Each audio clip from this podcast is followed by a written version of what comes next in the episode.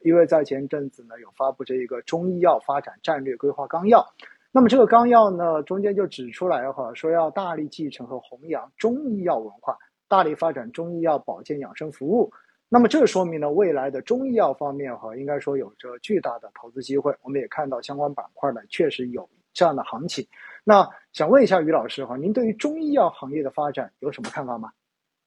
哦，好的，呃，那我觉得呢，按照规划呢，其实呃，中医药的目标呢是到呃这个呃三零年的时候，其实中医药的这个治理结构体系啊、治理化的现代水平啊，呃，以及这个服务端啊，其实都呃有长足的一个进步哈。呃，那呃这一方面呢，我觉得中药呢上面呃我们呃大概分为几个类别吧。第一个就是中药资源品。那这些就就通常就是中中华老字号了，那这些都是类茅台的逻辑啊，就是这个就是老祖宗留下的这些宝贵的这个呃。产物哈，其实是能够得在在在这个未来的这个应用中得到更好的一个部分发展的。然后第二个板板块呢，其实就是这个中药的呃这个创新药以及中药的一些 OTC 呃中间。那我们这个领域中间就主要是看一些就是有新品的公司，因为中药其实我们可以看到，就从去年呃就过去几年啊，在二零一九年。二零二零年之前，其实呃，整个 CDE 对于化药的审评的速度是很快的。当然，在二零二一年的时候，二零二零年跟二零二一年都加快了对于中药创新药的一些审评。嗯，对，所以呢，我觉得这也是一个非常积极的一个信号，就是呃，任何的这个药企，其实你都要靠新产品。嗯，对，如果你不是中华老字号这种类茅台的，就茅台你是不需要多少新品的，是吧？对，但是呢，你的对于普通的这个中药来讲，你还是要靠新品。然后第三个就是包括中药配方颗粒，那也有一些行业利好的政策，包括呃鼓励二级以下的医院啊，其实也可以使用这个配方颗粒啊等等，这都会造成这个市场的供应端的一个扩容哈。呃，所以呢，我觉得整个这个板块我们还都是比较呃看好的。嗯，好的，其实。这也代表着一种产业的引导方向，哈，就是上面有了这样的一个大的政策之下呢，实际上相关的这种细分的板块还是会有一定的投资机会在的。那其实上面我们所讲到的是比较专业的这些内容，哈。那这里想呃问一下于老师，就是现在年轻人比较关心的一个话题，哈，为什么呢？因为有消息说呢，新时代老龄工作的这个指导意见指出啊，鼓励就是。低龄的老年人继续的要发挥作用，就是如果对于我们自己来讲的话，是不是应该要加大对于自身医保的这种投资呢？您怎么看这个问题？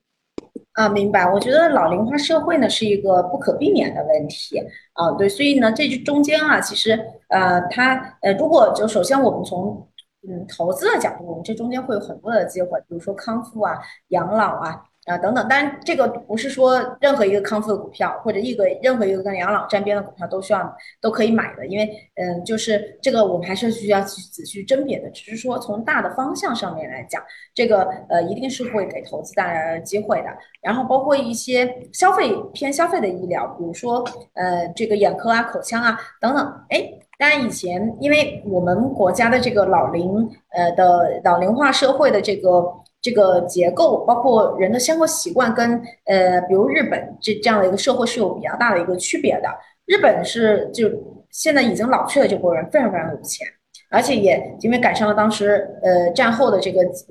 婴儿潮啊、经济的腾飞啊、呃等等，嗯对，但是年轻人没钱啊，对，所以它诞生了一个非常有意思的结果，就是年轻人会为了老龄老人的这个呃。就是去去诞生了非常多的这个新的岗位，但中国不太一样。中国已经老去的这些人，其实呃，这个消费观念哈，其实是跟我们现在年轻人不太一样的。当我们这代人真正老去的时候，其实大家就消费的意愿肯定是比我们现在已经。进入老龄化社会的这这些人的的消费意愿，就比如我爸妈这一代，呃，可能是要强很多的，嗯，所以呢，这中间也会有很多的消费的呃需求去诞生。比如说，你可能在五年前、十年前，呃，你都会觉得种植牙，呃，这个事儿是一个就就比较少见的一个事儿。但你今天在城市人口中间去找，就是很多老人都可以接受，哎，就。就牙掉了之后，或者牙出牙出问题了之后，我要去种植一颗牙，对吧？然后因为这个东西能够能够极大提提升自己的生活品质嘛，可是之前就是在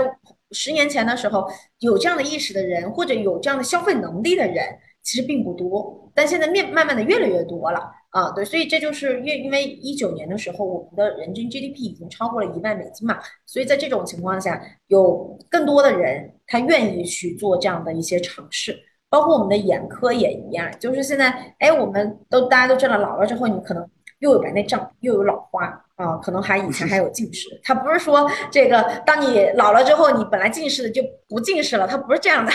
对，所以你可能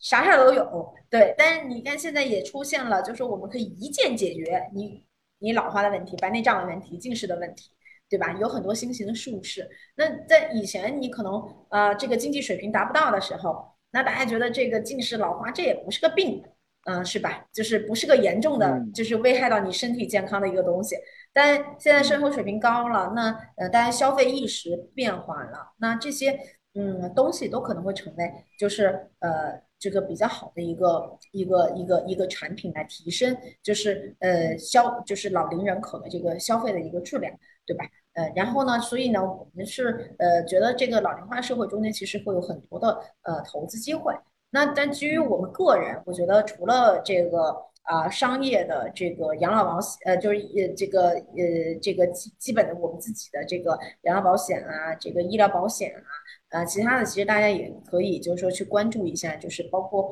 我们的这个呃商业的啊医疗保险等等啊，那这些东西其实都是给家庭个人更多的这个啊保障啊，对，因为将来我们有一些创新药啊，呃等等，它可能也不。不一定能寻求医保，因为医保呢，最终最终就是我们这个老年人口越来越多，它一定是基本的啊，对，嗯，就是所以呢，那有些产品它可能寻求的是商业保险，那你在这个时候未雨绸缪，为自己去做一些投资，呃，也都还是对家庭对个人比较好的一个选择。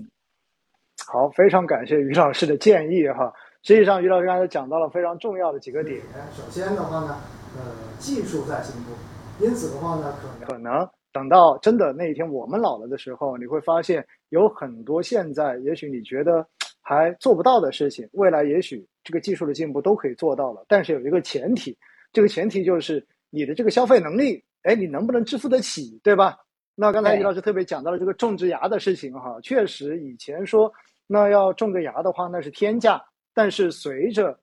整个国民收入水平的提升，你会发现，其实慢慢的它就变成了一个非常正常的需求了。而且呢，大家在这种观念上面也越来越能够接受了。因为说到底，这是随着我们收入水平的提升，大家对于生活的质量和生命的质量的这种追求，很明显的是在不断的往上上档次的。而这也是老龄化社会所带来的这种投资的机会。所以呢，不管是从投资的机会角度上面来讲的话呢，还是说从自己未来为自己去提升生活质量做准备来讲的话，应该说哈，做好投资，或者说在医疗这个赛道上面去进行长期的投资，其实都是一个值得大家去考虑的问题哈。